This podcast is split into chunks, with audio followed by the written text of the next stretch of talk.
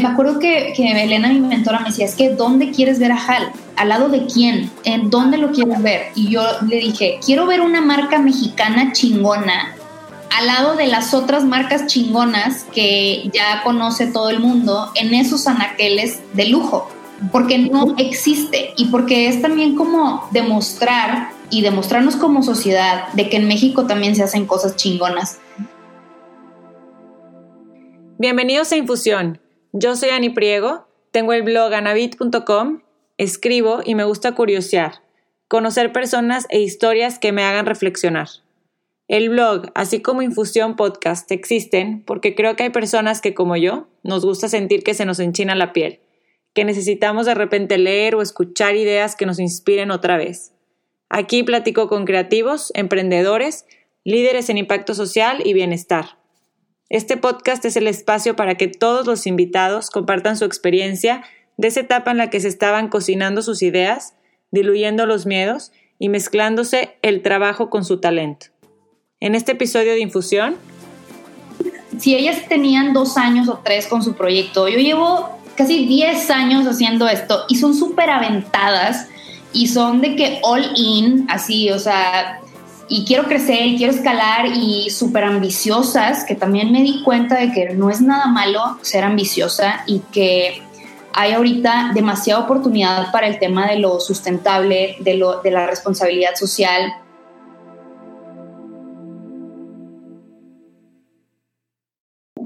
¿cómo están? Bienvenidos a Infusión. Hoy estoy muy emocionada porque voy a platicar con Ileana Loza, pionera en cosméticos orgánicos para el cuidado de la piel y maquillaje, creando su marca llamada Ajal. Ajal es 100% mexicana y todos sus productos son hechos artesanalmente. Y muy importante también al hacerlo se aseguran de que sean libres de crueldad y amigables con el medio ambiente. Ileana como emprendedora busca armonizar entre lo que la belleza y el cuerpo necesita con lo que el planeta necesita también. Muchas gracias, Ileana, por estar en Infusión.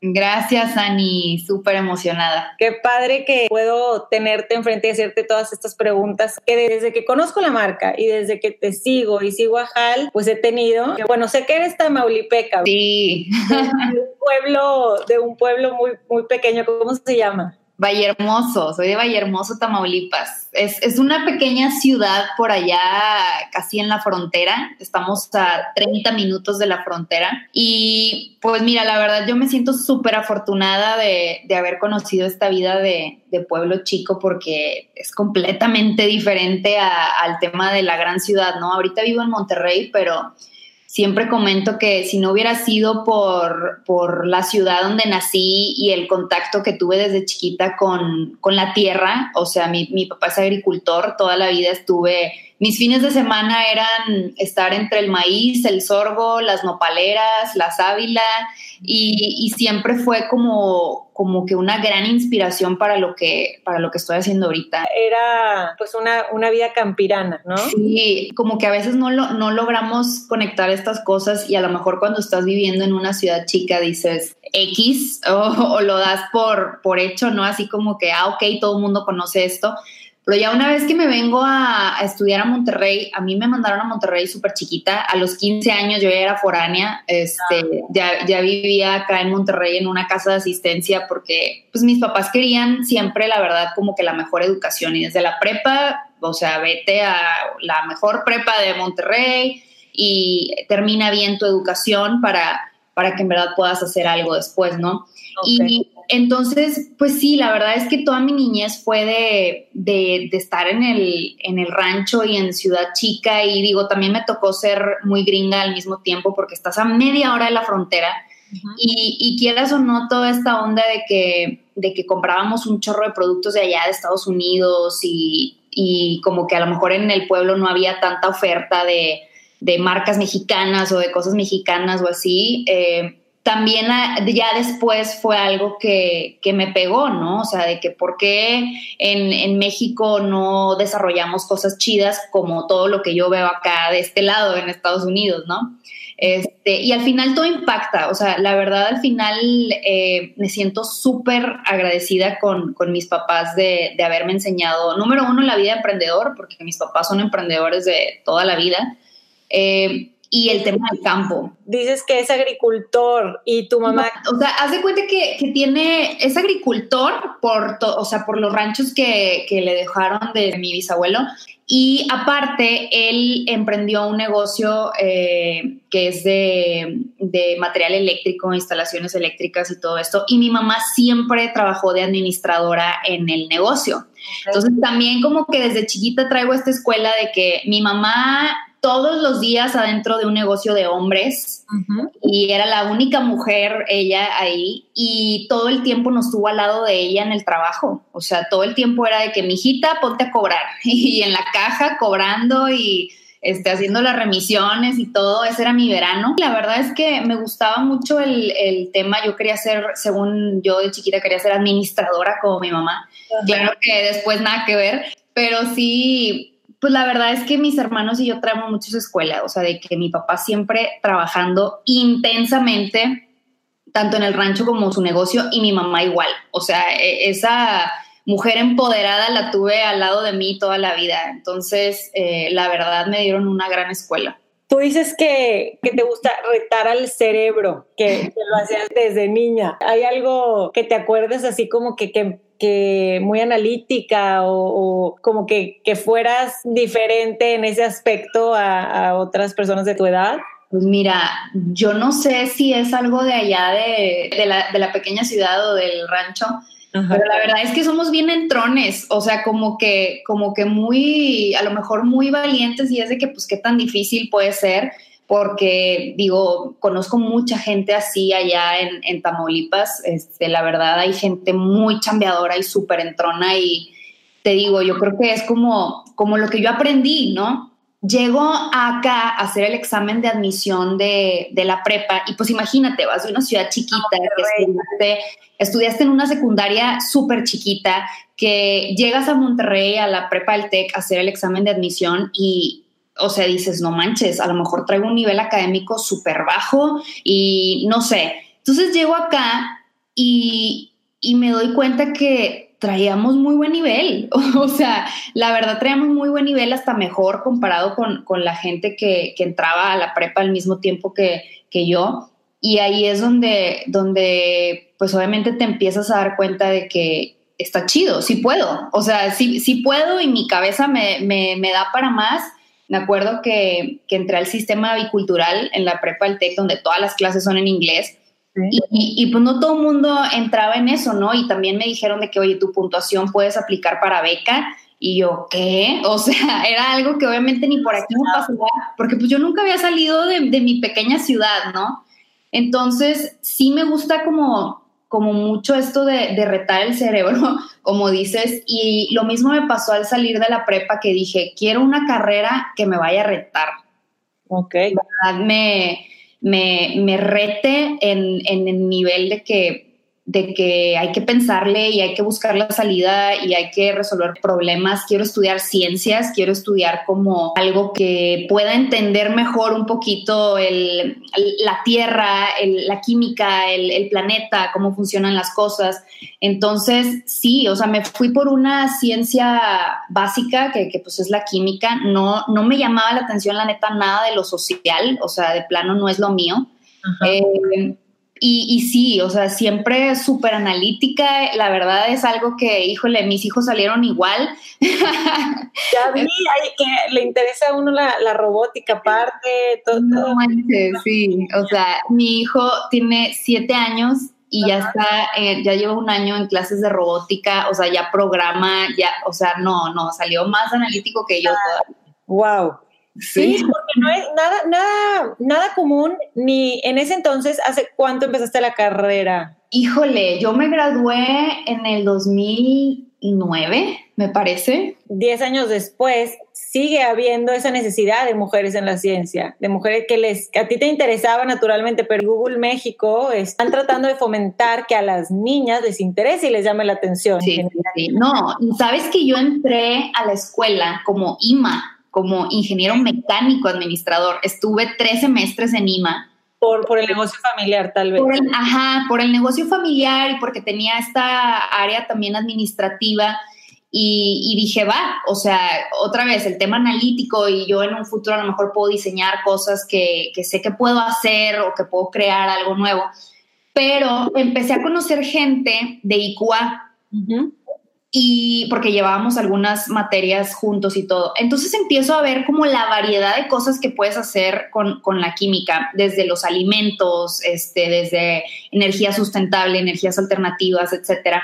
Entonces sentía como que en verdad mi corazón dijo que yo soy de allá y me acuerdo que le hablé a mi papá un día y le dije, papá, me acabo de cambiar de carrera. O sea, fue así de que más vale pedir perdón que permiso. me cambié de carrera y, me acuerdo que me dijo, ok, eh, no sé cómo te puedo ayudar yo más adelante con esa carrera porque de plano yo no tengo idea de cómo ayudarte ahí, pero pues es tu decisión y te apoyo y adelante, ¿no? Entonces, desde que entré a IQA, eh, entré también súper activa de que luego, luego en congresos y eh, armando ahí todo el tema de, de los simposios y todo esto. Eh, y también fue cuando luego, luego busqué el tema de la especialidad en cosmética. ¿Cuáles son las especialidades o las ramas, así como que en ICUA, como todas las carreras, al final, los últimos semestres te puedes especializar? La habían quitado porque era una, una materia que no tenía, no, no, tenía mucho, mucho interés de los estudiantes. Entonces, la habían quitado. Y me acuerdo que, que, yo dije, o sea, me llama demasiado la atención, tengo que encontrar quién era la maestra que, que, estaba dando esa, esa materia, ¿no? Porque tenía su parte práctica y su parte teórica. En total era un año de, de todo, dos semestres. Y me fui a buscar a la maestra y me dijo, pues es que no se juntaba nada de gente. O sea, si tú ahorita me juntas la firma y las matrículas de al menos 20 estudiantes de estas carreras, tráemela, la paso a dirección y podemos abrir las materias el próximo semestre. Ok. Entonces, eso fue lo que hice. Me puse a juntar firmas entre biotecnólogos, IQAs, IQS y todas las, carreras que, que, tuvieran algo que ver con eso. Se juntó y al semestre siguiente ya pude, pude meter la, la materia. Ha sido la materia que mejor me fue y que más me daba en toda la carrera.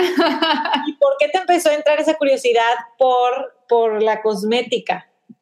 ¿A partir de qué? Mira, teníamos una materia que se llamaba desarrollo de productos, que haz cuenta que el maestro, el ingeniero, te daba un ingrediente y a lo largo del semestre tú tenías que desarrollar un producto.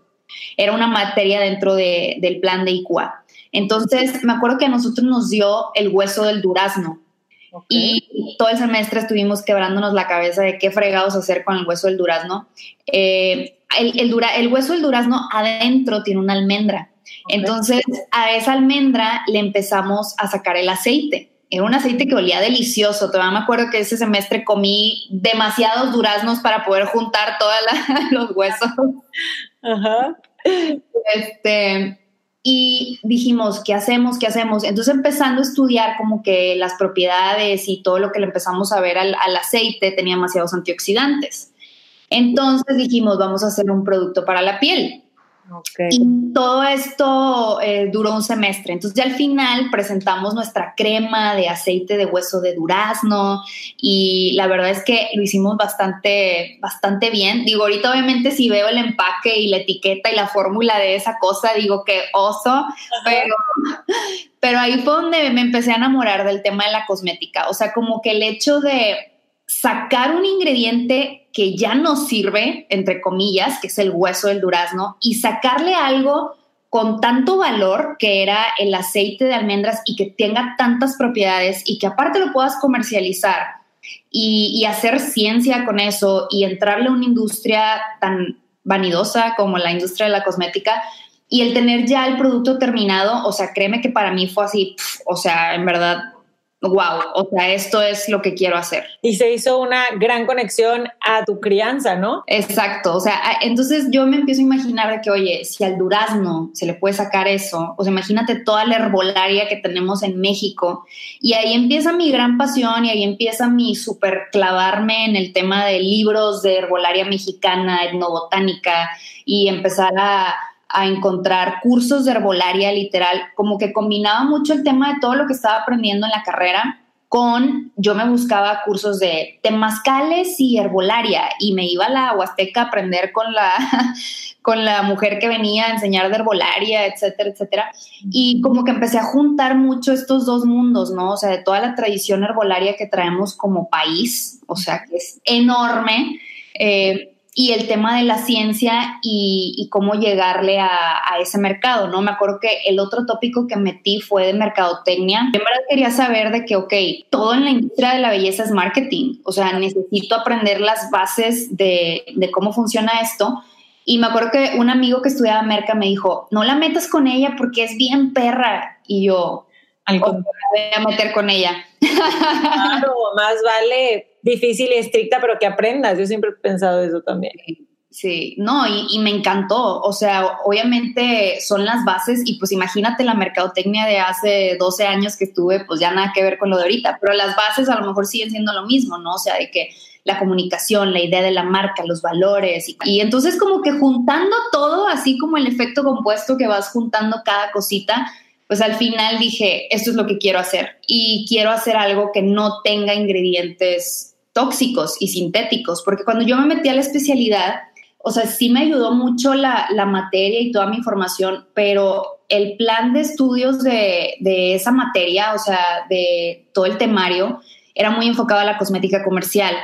O sea, estábamos haciendo cremas con petrolatos y parabenos y cosas así, pero como yo ya estaba también muy afuera clavada en el tema de lo que estaba pasando en la industria de la belleza, pues yo me empiezo a dar cuenta que en Europa, en Estados Unidos, en Canadá, ya había alternativas muy eco-friendly y que eran con ingredientes cero sintéticos y, y se veía que esa era la tendencia. Me acuerdo que con, con, el dinero que me mandaban a lo mejor para la semana o así, o sea, me compraba libros eh, y empiezo a leer libros de Estados Unidos o de otros países donde dice, esto no es una tendencia, o sea, esto es el futuro, porque ya no nos queda de otra más que ser más sustentables y conscientes con lo que estamos formulando como ingenieros.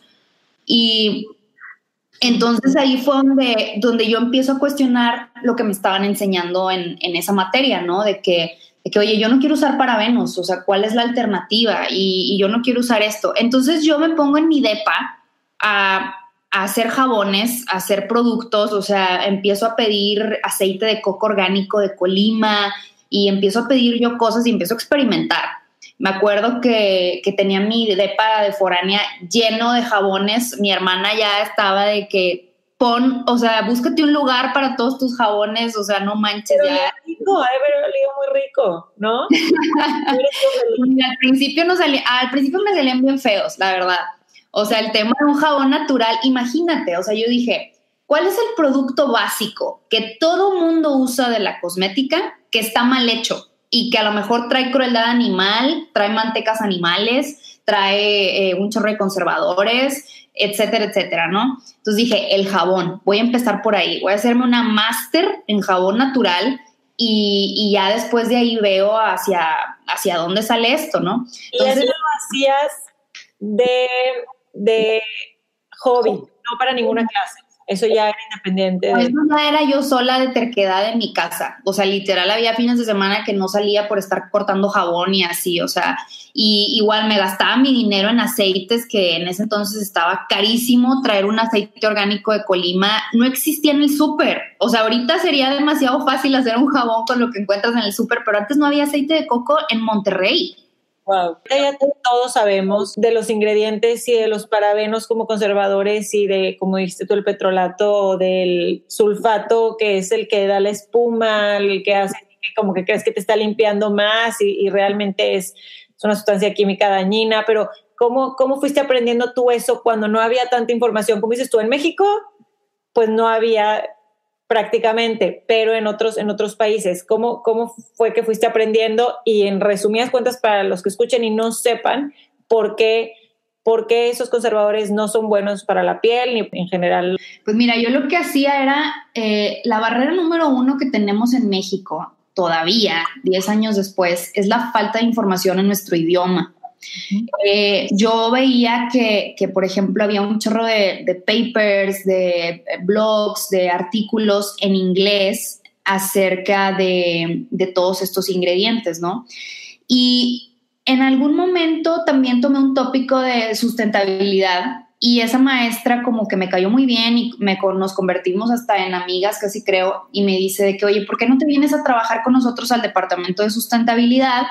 Este, vas a tener un sueldo chiquito y lo único que tienes que hacer es estar buscando información sobre ingredientes y cosas que impactan el medio ambiente en la base de datos del TEC y de todas las bases de datos que tiene acceso el TEC de Monterrey, ¿no? Okay, research. Puro research. E, fue el único trabajo que tuve en mi vida, porque siempre les digo que yo jamás he mandado un currículum en mi vida, no he tenido ningún trabajo, pero bueno, ese lo medio considero trabajo porque me pagaban. Claro. Entonces, em, esta maestra me daba a mí el, el acceso a todos los papers científicos, base de datos del TEC de Monterrey y lo único que tienes que hacer es esto. Estamos buscando el impacto de ingredientes en el medio ambiente, etcétera, etcétera.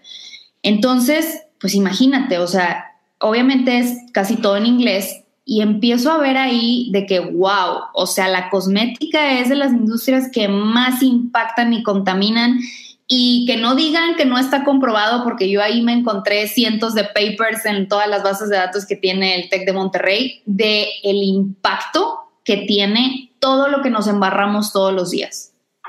Y esa era mi chamba, estar buscando información y estárselo pasando y haciéndole presentaciones para ella estar este, pues, armando proyectos que tenía que hacer con sus directivos y así. Y entonces ahí obviamente todavía me impacta más el tema, de que, oye, en verdad estamos tirando al mar, estamos tirando al agua y estamos tirando a la tierra un chorro de contaminantes por bañarnos todos los días, simplemente, ¿no? Exacto, por protegerte del sol. Ajá, por protegerte del sol o por el champú que estás usando y los sistemas de, agua y de, drenaje obviamente no tienen cómo limpiar toda esa eh, suciedad química, por así decirlo.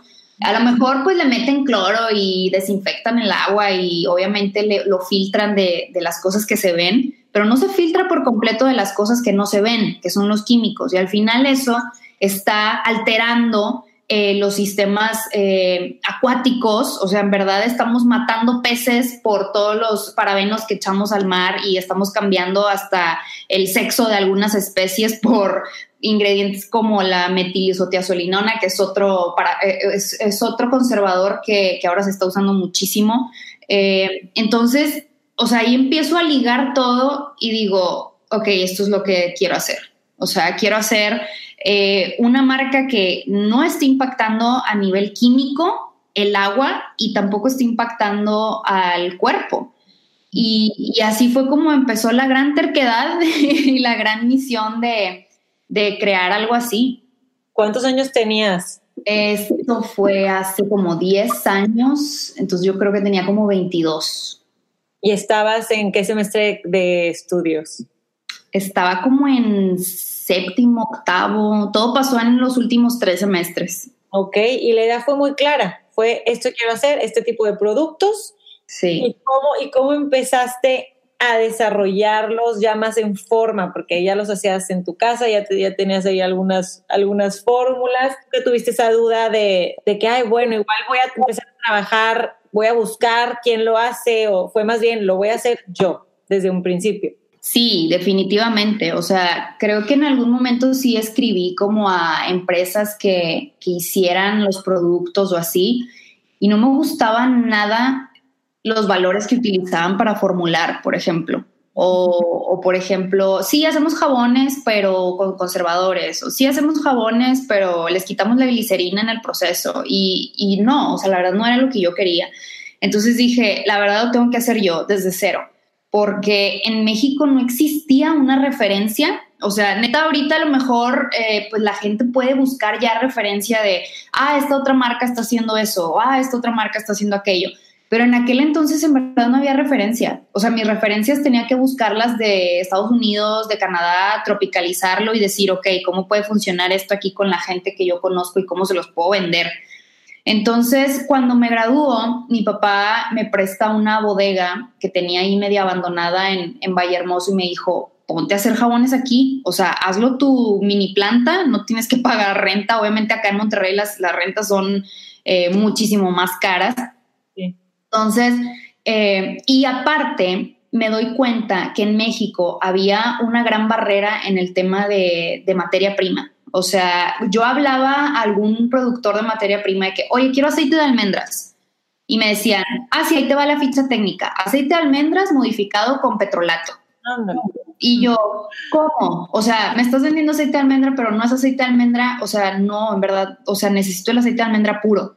No, es que no manejamos el puro, porque eso sería muy caro. O sea, no existían materiales puros acá en, los proveedores que, yo encontraba. Entonces, ahí también se me, cuando me regreso a Valle Hermoso ya graduada y me pongo a formular los jabones y todo, pues tengo la frontera a media hora. Entonces empiezo a pedir yo también experimentar con ingredientes que puedes conseguir fácilmente en Estados Unidos. Los aceites esenciales a granel, por ejemplo, yo no le quería meter fragancias artificiales. Entonces, aceites esenciales a granel en México no había. O sea, de plano tampoco existía. Entonces, eh, me pongo a importar ingredientes y me pongo a hacer jabón como loca, o sea, en verdad llené repisas y repisas y repisas de, de barrotas de jabón.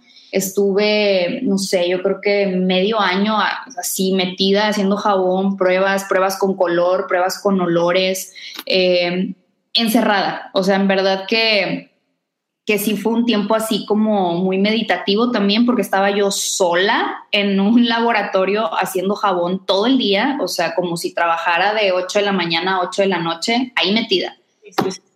Y, y luego, lo, ya después que tenía un chorro de jabón, eh, pues ponte a vender, o sea, porque ya hay que darle la vuelta al dinero eh, que al, inicio mi papá me prestó algo para comprar toda esa materia prima, pero pues ya le tienes que dar vuelta el dinero tú solita y síguele tú solita.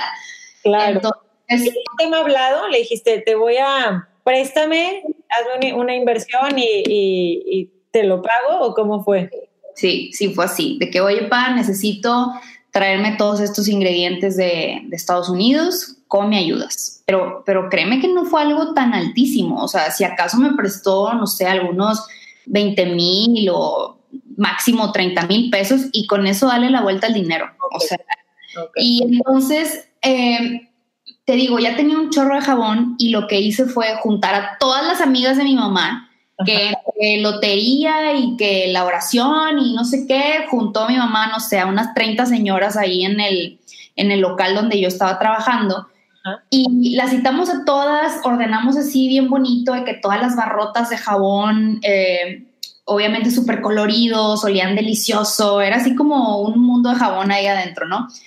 Y les doy una clase súper larga, como de una hora, del tema de la cosmética comercial y, y, todos los ingredientes nocivos y toda la concientización bueno, claro que todas terminaron llevándose como 15 jabones cada una y vendimos súper bien. O sea, esa fue así como la primera venta y ya, o sea, a partir de ahí es a reinvertir y, y seguir vendiendo y así es que con información todo cambia, ¿no? O sea, si hubiera sido, ay, los jabones que hace mi hija, ay, sí, te compro, te compro uno o dos, pero, pero a ti te tocó ser pionera en, en informar, ¿no? Y en, y en que la gente realmente entendiera por qué los otros productos tienen estos químicos dañinos y por qué los tuyos no, ¿no? desde, desde esa parte.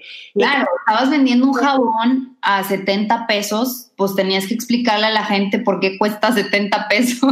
Exacto, exacto, porque si querías que fueran, que fueran clientes, tenías que informarlas. Y esa es la parte difícil al principio, me imagino, ¿no? Sí. De educar, educar al mercado educar a la gente. ¿Qué tan difícil fue continuar después de ahí? Después de ahí me casé, nos fuimos a vivir a Cozumel. En Cozumel yo seguía con, con el tema de los jabones, yendo a mercaditos, vendiendo jabón por todos lados. ¿Por qué llegaste a Cozumel? ¿Por azares del destino o lo buscaste? No, lo que pasa es que cuando nos casamos decidimos la verdad alejarnos un poco del caos de que había en Tamaulipas en, en ese tiempo. Y ahorita ya está súper bien, ya no es así, eh, estaba muy fuerte el tema de, la violencia. Eh, la verdad, me pasaron por ahí un par de cosas que terminé súper escamada allá en, en Vallehermoso y pues decidimos irnos. O sea, vámonos a un lugar donde, donde haya paz, donde podamos eh, estar tranquilos y decidimos irnos para allá, para la Riviera Maya. Y, estuvimos allá un rato, empezamos a darle mucho movimiento a nuestras redes sociales, empezamos a subir pues un chorro de fotos de, los jabones y de todo lo que estábamos haciendo. ¿Ya le nombre? Ya, sí, sí. El nombre se lo puse justo cuando estaba ahí metida en el laboratorio allá en Vallehermoso, este, de que buscando cómo le voy a poner y todo eso encontré el nombre de Ajal, me encantó, o sea, dije, este es el nombre que quiero para, para mi marca y me vine a Monterrey al INPI y luego, luego a registrarlo. ¿Qué significa? Ajal significa despertar en maya. Ok. Entonces, toda la idea era, es esta de, despertar a la gente, ¿no? O sea, de que, de que en verdad veamos todos y abramos los ojos de que cada decisión que tomamos y cada eh, producto que compramos tiene un impacto en el mundo. Entonces, eh, me encantó la verdad el significado. Aparte, yo traía toda esta onda con los mayas y el calendario y me acuerdo que hasta andaba estudiando así un chorro el calendario maya y te digo, los cursos de herbolaria y demás. Entonces, traía mucho, mucho, mucho el tema maya. O sea, la verdad es algo que siempre ha estado como en el ADN de Ajal. Y y fue perfecto. Dije, es esto, es, es, el despertar. Me encanta. Y le empezaste a dar mucha difusión entonces ya a HAL en redes. ¿Esto fue qué año? Para seguir un poco la cronología. Híjole, ya cuando empezaron a hablarnos distribuidoras de otros lados y así, pues yo creo que sí fue como hace unos siete, unos siete años. Empezaron a hablarnos un chorro de que querían vender, porque pues otra vez no había nada así, ¿no? Les llamaba mucho la atención el tema este del jabón a granel y este, todas las, los ingredientes que utilizábamos y demás. ¿Te refieres distribuidoras, tiendas eh, De todo, ¿eh? O sea, me acuerdo que, o sea, llegaron a comprarnos franquicias de, de Ajal, llegamos a vender como siete franquicias este, y teníamos como 150 distribuidoras en todo México. Entonces, eh, imagínate, puro jabón, o sea... Te llevaste, entonces los hacías en Cozumel, ya no regresabas a, a, Tamaulipas. En Cozumel no duramos tanto, duramos menos del año. Fue cuando nos dimos cuenta que estábamos embarazados y pues imagínate, ya viene ya viene un bebé, ya no podemos andar así como hippies relajados en Cozumel, ahora sí hay que ponernos a vender en forma. Te da una,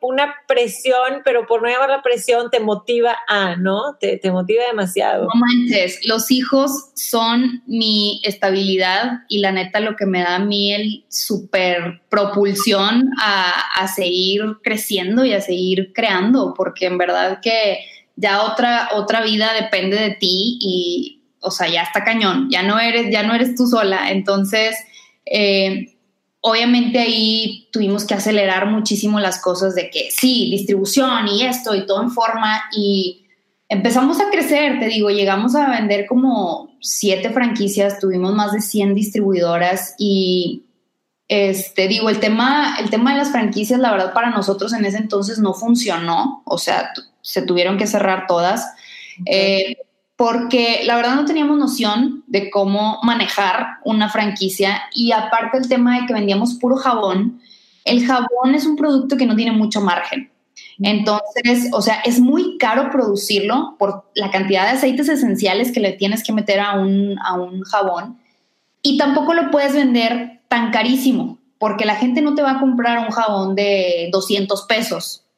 Entonces, el tema del margen en los jabones fue algo que, que sí empezó a afectar el, el, negocio de que, oye, ¿cómo crecemos si no tenemos margen con, con este producto? Y es súper desgastante, o sea, el proceso de saponificación es, es duro y es todo artesanal y no le estamos sacando, aparte del franquiciatario obviamente también tiene que ganar eh, y, aparte nosotros manejábamos todo el tema de la comunicación, del marketing, del diseño para todas las franquicias. Entonces nosotros también teníamos que hacer mucha inversión en fotografía, en diseño y todo, ¿no? Nosotros ¿Tú y tu esposo trabajan juntos en Ajal? No, es mi ex esposo. Sí, él y yo ya no estamos juntos. Eh, sigo colaborando en algunas cosas con Ajal, pero, o sea, cuando estuvimos casados sí estuvo él dentro de Ajal. Ahorita, pues ya no, ya estoy yo sola. Eh, y sí, o sea, cuando hablo en, plural es porque estábamos juntos. Ok, en ese momento era, era el equipo. Sí. Los que tomaban las decisiones. Sí, exacto. Entonces, yo operaba todo el tema de producto y luego en ese entonces también se vino el segundo bebé. Entonces fue la verdad, o sea, ya sabes, o sea, se viene así como todo el caos de las siete franquicias, todas las distribuidoras y estoy embarazada otra vez y caos, caos total. Entonces, eh, empezamos a, a decidir, pues, ¿sabes qué? O sea, ahorita no podemos estar manejando el tema franquicias, la verdad les estamos quedando mal. Este, ellos también a lo mejor esperan de más de, un, de una marca como franquicia o, así. Y nos quedamos solamente con, con, las distribuidoras, pero también empezamos a meter mucho al tema de, de venta en línea. Ok. Entonces, eh, nos quedamos sin, sin las franquicias, pero le empezamos a meter todo a la página, al crecimiento de todo el comercio electrónico, redes sociales.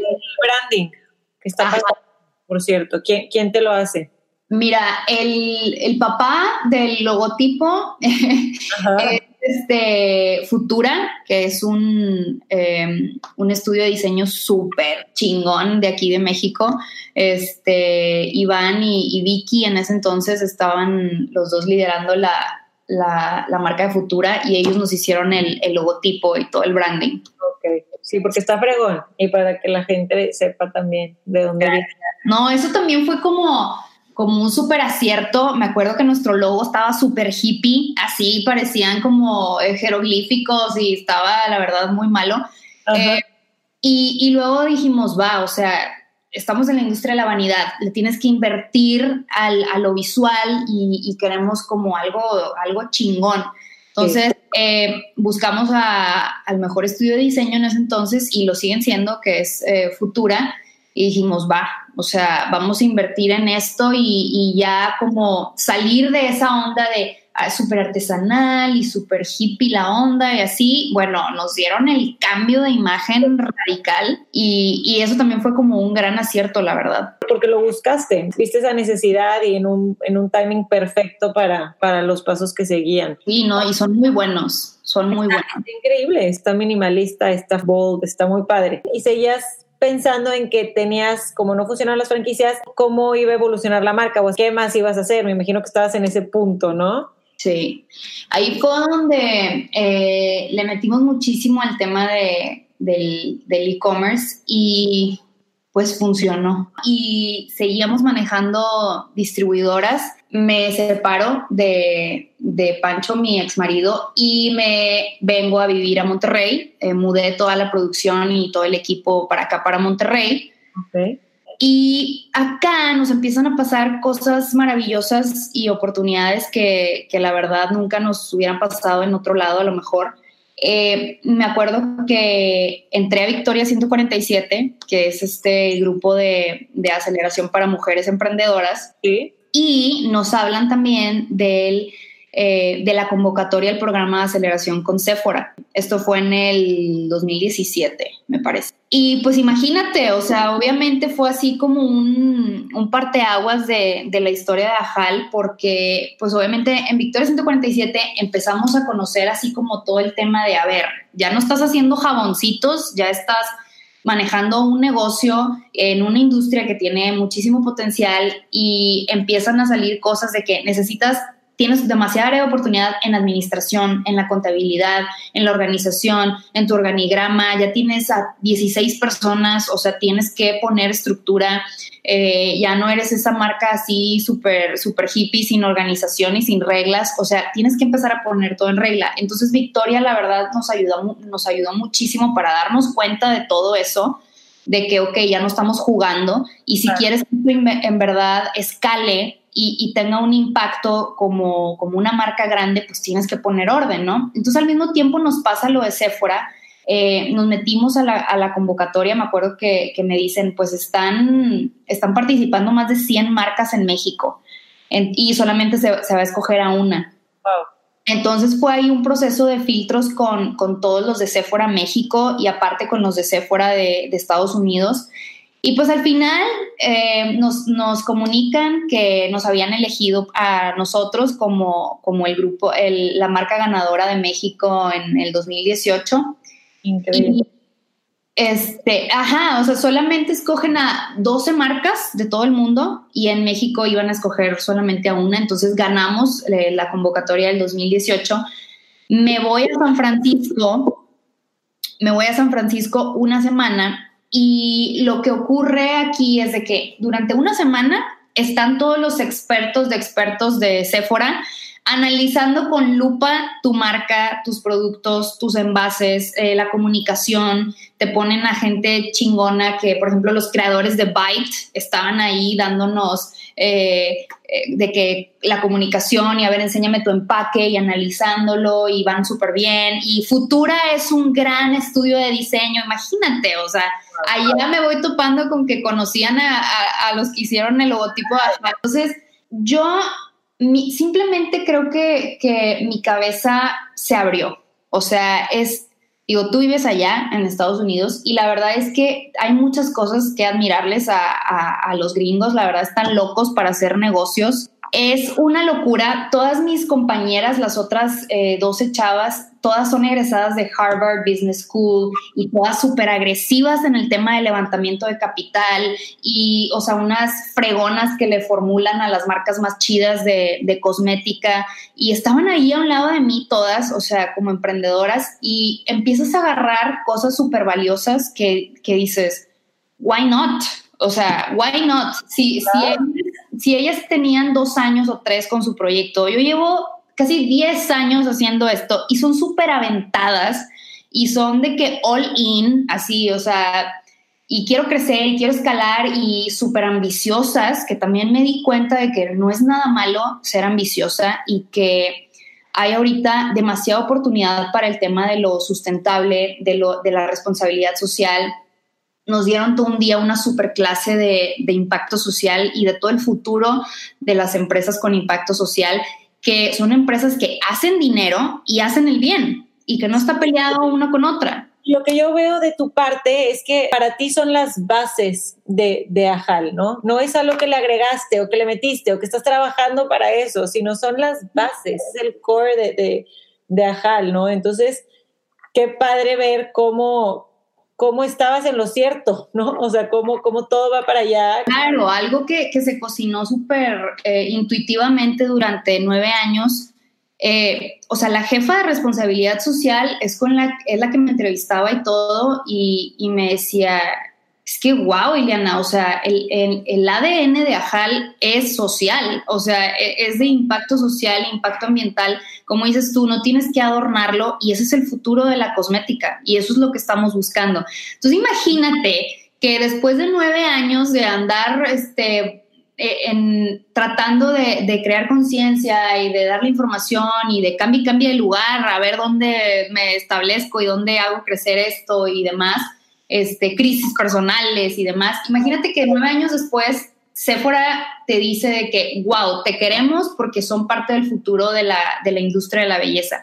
O sea, créeme que, que, fue un super boost para mí y para todo mi equipo también. O sea, ahorita, este, créeme que es como gran parte de, de la motivación, eh, todo lo que estamos trabajando con, con Sephora. Y aparte que Sephora te pone de mentora, en toda esa semana de training te lleva a mil expertos, pero al lado de ti está tu mentora que se queda contigo todo el año o todo lo que necesites para desarrollar la marca. Y mi directora es Elena Mana, que es una italiana, que es la jefa de e-commerce de Sephora México. Imagínate que ella es mi mentora y está al lado de mí eh, toda esa semana y es de que lo que no entiendas, pregúntame. Y ella también abogando por, por Ajal, de que no, es que nosotras creemos que Ajal, quién sabe qué.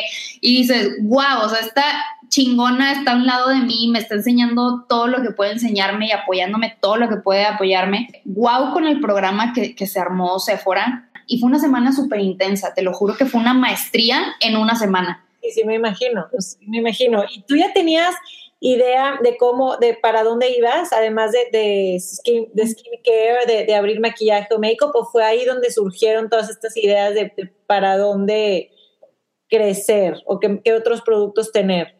Pues mira, nosotros ya te digo, empezamos con el jabón y todo lo corporal. Después nos fuimos a lo facial y después le entramos al maquillaje. nosotros ya teníamos todas las líneas cuando llegamos a la aceleradora de Sephora.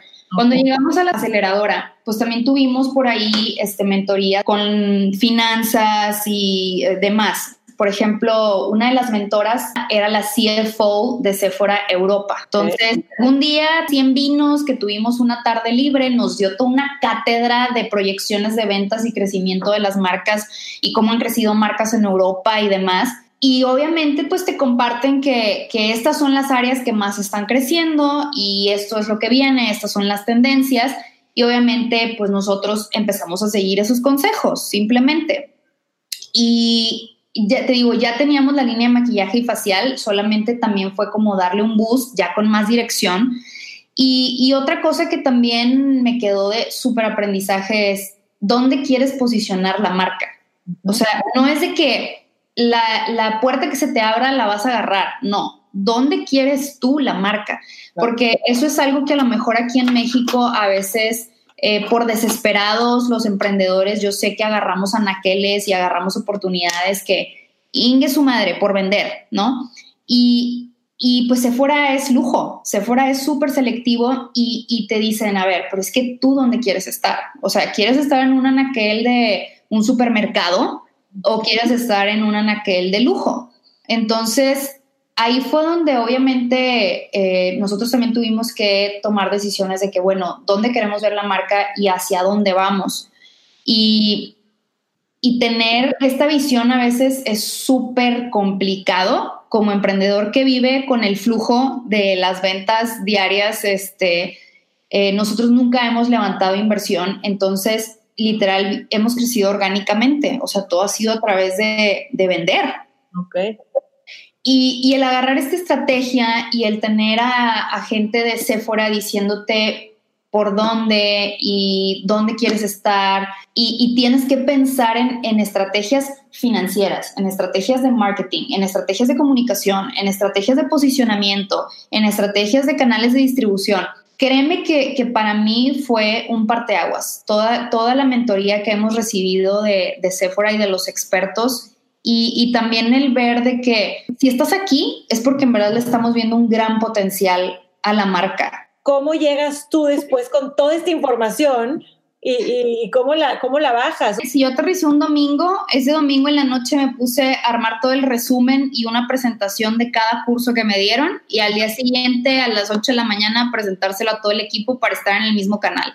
Ok. ¿Saben qué? Esto es todo lo que pasó, esto es hacia dónde vamos, esto es lo que decimos, esto es lo que somos, esto es lo que no somos. Porque créeme que es como una terapia, es como ir al psicólogo, o sea, como que las respuestas ya estaban dentro de ti, nada más que nunca te habían hecho las preguntas eh, adecuadas, ¿no? Entonces, no es como que Sephora te dice, por aquí le vas a dar, no, más bien te saca todas las respuestas que, que a lo mejor tú ya sabías. Y por distraída o por agarrar las salidas fáciles o lo que sea, te andabas desviando pero pues tú ya sabías hacia dónde ibas, ¿no? Entonces, literal, fue como una terapia de una semana y llegué con respuestas súper claras de hacia dónde quiero llevar la marca, qué es lo que queremos lograr. Lo más fuerte es nuestro impacto social y, nuestro impacto ambiental y eso es lo que somos. Y somos una marca para mujeres. O sea, el 90% de nuestros clientes son mujeres. ¿Por qué le andamos tirando de repente a, a estar vendiendo de que si aceite para la barba o si... No, no, no, no, no. Hay todas las otras cosas que nos distraen y que nos hacen eh, andarnos desviando y, no llegar al objetivo que queremos llegar. Me, acuerdo que, que Elena, mi mentora, me decía, es que ¿dónde quieres ver a Hal? ¿Al lado de quién? ¿En dónde lo quieres ver? Y yo le dije, quiero ver una marca mexicana chingona al lado de las otras marcas chingonas que ya conoce todo el mundo en esos anaqueles de lujo porque no existe y porque es también como demostrar y demostrarnos como sociedad de que en México también se hacen cosas chingonas. Entonces, con, todo el feedback que recibo y, todo esto que veo de que, oye, a todas las gringas les encantaba la mascarilla de pescohuite y andaban este, ahí todas eh, probándola y demás, México tiene tantas cosas tan exóticas y tan chingonas que deberíamos de sacar lo positivo hacia, hacia el mundo. O sea, México no nada más tiene cosas malas, tiene cosas hermosas, tiene toda esa tradición herbolaria, tiene eh, toda esta botánica que nadie conoce. Y la industria de la belleza es una industria donde se puede vender todo a precio justo, porque yo no le ando regateando a mis proveedores. ¿Por qué? Porque yo se lo meto al precio final del producto. El pagarle bien a mis proveedores de Chiapas o a mis proveedores de Yucatán o a mis proveedores de Colima. O sea, es una industria donde se puede hacer justa, se puede hacer de manera justa. Entonces te digo que regresé así como súper enfocada hacia allá es donde lo queremos llevar. Tenemos un chorro de valores, tenemos este, todo, todo esto en nuestro ADN y, muchas veces lo que nos limita simplemente es nuestro mindset. O sea, veo a todas mis otras compañeras de que levantando millones de dólares en inversión y digo, ¿por qué el mexicano no se atreve a hacer eso? ¿Por qué, por qué nos, nos hacemos chiquitos y, y, creemos que no podemos y pues aquí vendiendo jaboncitos y echándole ganas? No, o sea, de estas morras que tienen menos experiencia que tú en la belleza y que no saben nada de química y que no saben nada de formulación y ve la seguridad que tienen para andar vendiendo su proyecto y levantando millones de dólares. O sea, créeme que esa fue una experiencia así de que me abrió tanto los ojos. Por lo que escucho, nunca dudaste de tu potencial, nunca dudaste de que podías, pero aún así admiras en ellas y ves esa seguridad, que si la ves es porque tú la tienes de alguna manera también. ¿Qué crees que sea de que pensamos en chiquito? Que es, esa, es en la cultura en general por lo mismo tampoco hay tantos inversionistas que se atrevan, tanto, o sea, como que, ¿qué, qué será? ¿Qué crees tú? Mira, yo creo que, que sí como país nos falta mucho esa cultura de, de, de la inversión, o sea, del tema inversión sí nos falta mucho. O sea, yo estudié, digo, a lo mejor soy súper privilegiada, la verdad, por haber tenido la educación que tuve. Y aún así, no sé nada de levantamiento de capital a lo mejor te enseñan, tienes una clase de emprendimiento, sí o no, pero nunca te enseñaron a levantar capital y las fases de levantamiento de capital y el tipo de capital que necesitas y si te conviene más la deuda con un banco o dar equity de tu, de tu empresa. O sea, ahorita yo tuve que contratar una empresa externa que me ayude a todo este tema de levantamiento de capital, expertos financieros que te expliquen y te bajen a tu idioma de que, a ver, ¿de qué estamos hablando? Me he aventado no sé cuántos libros de, de, levantamiento de capital y me he aventado no sé cuántos papers y me ponen a estudiar y todo. Y aún así me declaro ignorante en el tema. Yo siempre les digo a los financieros, pues es que yo sí tuve clases de contabilidad y de administración financiera, o sea, soy IQA, soy, soy administradora pero en ningún momento me enseñaron todo esto del tema de levantamiento de capital y son mil cosas, o sea, es un mundo completamente diferente. Entonces también ahorita yo también estoy descubriendo como otra etapa de mí, de que, de que hoy antes estaba metida en el laboratorio, en lo operacional y en la producción y todo, y ahorita de plano me tuve que salir de ahí para proyectar hacia dónde queremos crecer, para entender de finanzas, para entender de administración, para entender de, de proyecciones, de hacia dónde queremos llegar. Yo creo que, que simplemente es atrevernos. O sea, ahorita sí me doy cuenta que hay un chorro de fondos, o sea, abres la puerta a ese mundo y dices, órale, sí hay. Hay un chorro de fondos, hay un chorro de, de inversionistas interesados en, en crecer empresas mexicanas y demás, pero lo más importante es el mindset del emprendedor. O sea, y, tampoco que sea un emprendedor súper soñador de que, ay, voy a vender miles de millones de dólares porque así es el tamaño del mercado. No, no, no, no. A ver, aterriza, aterrízate un chorro y también ser súper real, trabajar para cumplir ciertas metas año con año. Y al final es la mente del emprendedor, la verdad. Sí tiene mucho que ver el, el ponerte metas ambiciosas, el a veces ser agresivo y el creértela. Me encanta. ¿Hay alguna mujer o hombre que admiras o que aspiras a seguir sus pasos? En el tema de cosmética, pues obviamente muchísimas marcas que, que admiro y que digo, wow, cómo, cómo lo han logrado y allá va a estar a Hal en algún momento. Eh, todas estas nuevas marcas indie que están saliendo de cosmética que de alguna manera eh, ya alcanzaron a marcas que tenían décadas ahí, ¿no? Eh, no sé, está el caso de It Cosmetics, que es eh, un, caso súper sorprendente de la, de la cosmética indie, es fundada por una mujer. Está el caso de Glossier, eh, está el caso de Tata Harper, por ejemplo, es, es una que, que, admiro también muchísimo todo lo que han logrado. Siempre con quien toco base, la verdad, es con mi papá. Este, él tiene una pasión todavía a sus 61 años, o sea, habla como yo, así en el futuro y vamos a crecer y así sigue a sus 61 años, haciendo planes y creciendo y demás. Entonces, para mí es también una gran inspiración el ver a alguien a esa edad todavía con esas ganas de comerse al mundo.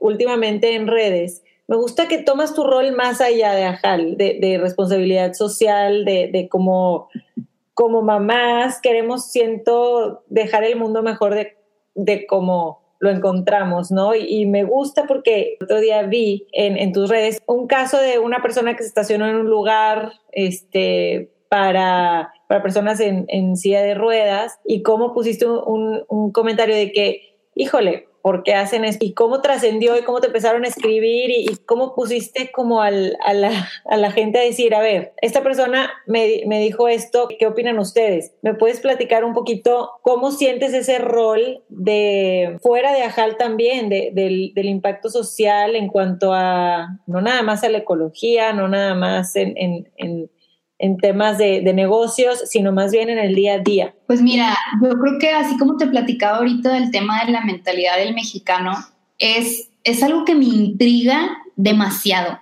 O sea, todo el tema de la situación como país se reduce, cuando lo empiezas a desmenuzar, se reduce a la mentalidad que tiene cada persona como sociedad y, y a lo que pensamos colectivamente como país. Entonces, es algo que, también me, intriga muchísimo porque es algo que yo también vivo aquí en Najal. O sea, una de las partes más difíciles en Najal es manejar a la gente. Eh, y, el tema este de que el millennial, ya sabes, que hace lo que quiere y que el entitlement que traen los, los millennials y demás, créeme que es algo que, vivo todos los días con, la gente que va y viene aquí en Najal.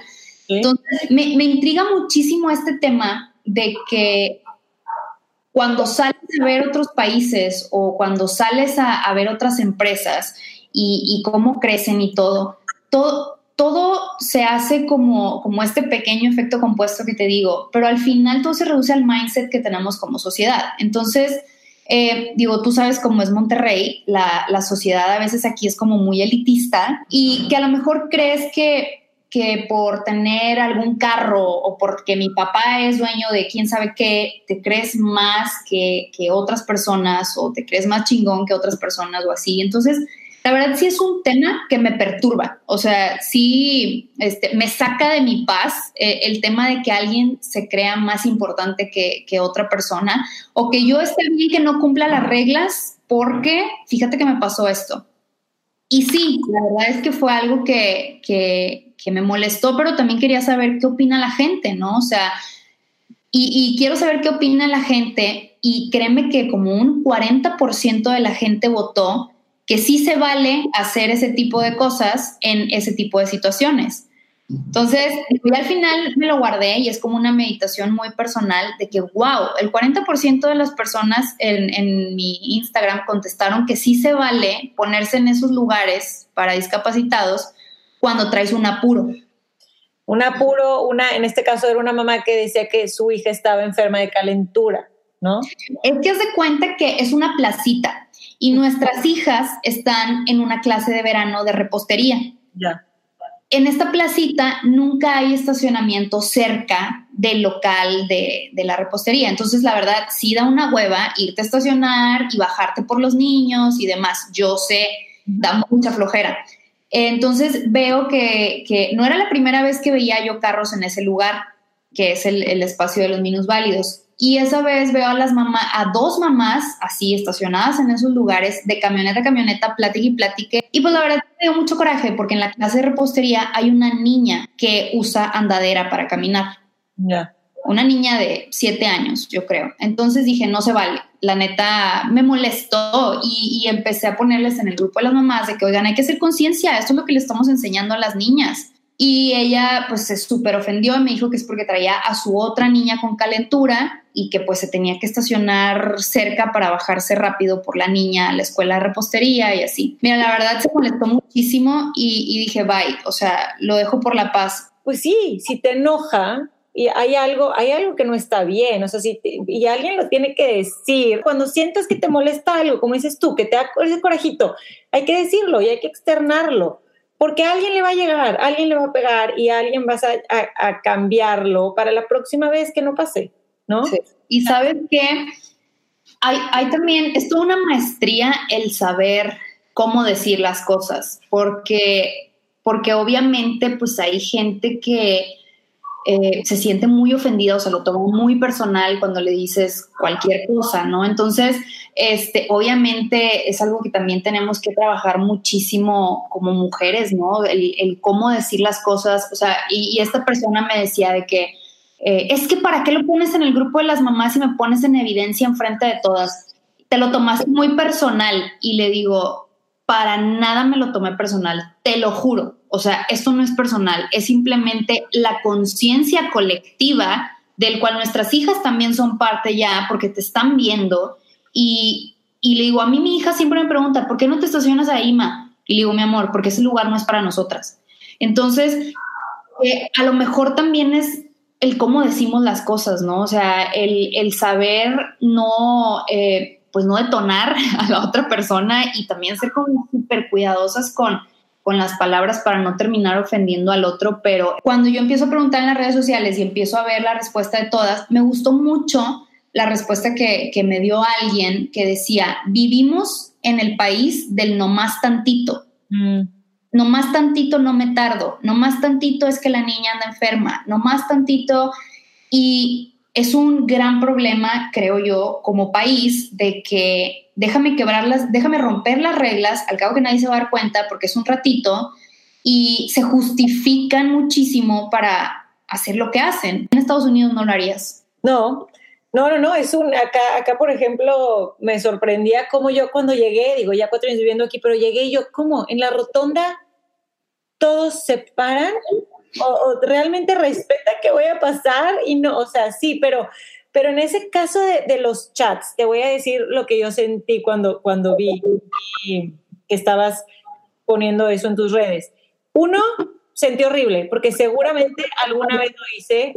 Eh, así como en el nada más tantito, ¿no? No, no en esos lugares, particularmente soy muy respetuoso de esos lugares, pero te transportas a el, nada más tantito de en otro momento. Claro, súper buen, súper buen insight de esta persona que te escribió. Y, y sí, bueno, ese es, ese es todo otro tema del cual... De, la psicología humana. sí, exacto. Y de la sociedad. Pero bueno, este, lo bueno es que estás en esta, en esta sociedad súper emprendedora, súper fregona y donde, hay, donde en, el, en tu ámbito la gente se apoya y, se, y cada vez más las mujeres nos estamos dando cuenta de que qué fregón, de que si, le, le ayudo, me ayuda, nos damos la mano juntas, subimos, o sea, no, no de que, ¿qué está haciendo? O se cree, bla, bla, bla, o su proyecto, no sé qué. Y es bien importante, Ani, buscar a tu tribu. O sea, si en verdad algo ya no te hace clic, con alguna amiga o con un grupo o lo que sea, o sea, de plano tampoco tienes por qué estar ahí. O sea, eh, obviamente eh, en mi camino yo también he soltado muchas amistades, o sea, y, obviamente yo me voy haciendo mi tribu, mi, mi, tribu, voy haciendo mi familia, o sea, voy haciendo... Eh, como este ambiente aquí en Ajal, simplemente, o sea, es un ambiente tan bonito el que hay aquí en Ajal, la neta, o sea, y, los considero también parte de mi familia y, somos capaces nosotros de armar ese ambiente en donde queramos armarlo. Y te digo, he soltado muchas amistades yo también y he encontrado otras amistades que, que están en mi misma sintonía, que a lo mejor queremos las mismas cosas, que nos apoyamos un chorro. Ahora, eh, el grupo con el que me junto o que de repente salgo y veo mi única vida social es mi generación de de las que juegan conmigo en Victoria 147. Ajá. Y imagínate, o sea, cuando nos juntamos somos, no sé, 8 o 10 viejas hablando solamente de sus negocios, de sus hijos y demás. En ningún momento estamos criticando a alguien más, en ningún momento estamos chismeando de nada. En ningún momento estamos tirando mala onda, es puro hablar de trabajo, desahogarte como mamá, este, desahogarte de, de esas cosas que al final todas nos ayudamos. Entonces dices, wow, también hay estas mujeres que nos apoyamos y que nos echamos la mano entre todas y, nos acabamos de conocer hace año y medio o dos. O sea, no somos amistades de toda la vida, pero es simplemente la, calidad de, de, gente, la calidad de conversación, eh, también ser súper selectiva de tu tiempo, tu preciado tiempo, en qué lo quieres invertir. Claro, claro, porque así como los productos que te pones, que tú vendes para, para tu cuerpo, para tu, para tu piel, también te nutres de todo, ¿no? De todo lo que ves, de todo lo que escuchas, de todo lo que lees, de lo que, de la gente con la que te juntas, claro. De la música que escuchas. A mí me parece, o sea, súper intrigante aquí en Monterrey escuchar niños de cinco años cantando canciones de reggaetón. No, no, ya, para mí sí. También está... ¿Quién le pone esas canciones al niño? Obviamente su mamá. o sea, hasta ese tipo de cosas, hasta lo que escuchas te va a importar. Claro. Claro, a mí también, y siento que, que, se ríen cuando yo lo comento, de que, ay, Yo, no, o sea, yo me acuerdo perfecto cuando empecé a analizar varias canciones que oía en las carreteras con mis papás, de que yo, mmm, y ¿por qué dicen esto? Y estoy muy chiquita para oír esto, pero, pero pues lo estoy oyendo, ¿sabes? Como, pero... Por escuchas niños cantando la de Felices los Cuatro y no sé qué, ¿what? O sea, ¿what? ¿Cómo le estás enseñando eso al niño? Ya sé. Me encantó platicar contigo, filosofar un poquito ahorita al final también, y que te agradezco muchísimo este tiempo. Hombre, gracias a ti, Ani. Muchísimas gracias. Que vengan muchos éxitos más. Muchas felicidades. Muchas gracias y también muchas felicidades por tu podcast. Si este es el primer episodio de Infusión que escuchas, espero te haya gustado. Si es así, por favor compártelo con tus amigos, con alguien que creas que le puede interesar esta conversación. A ti que ya eres parte de la comunidad de Infusión, gracias, gracias por seguir escuchando. Cada vez son más personas en México y en algunas ciudades de Estados Unidos, así que gracias por el apoyo. No te olvides de seguir a Infusión en Instagram, está como arroba y de suscribirte en Spotify o en iTunes para que te llegue una notificación cada vez que haya un episodio nuevo.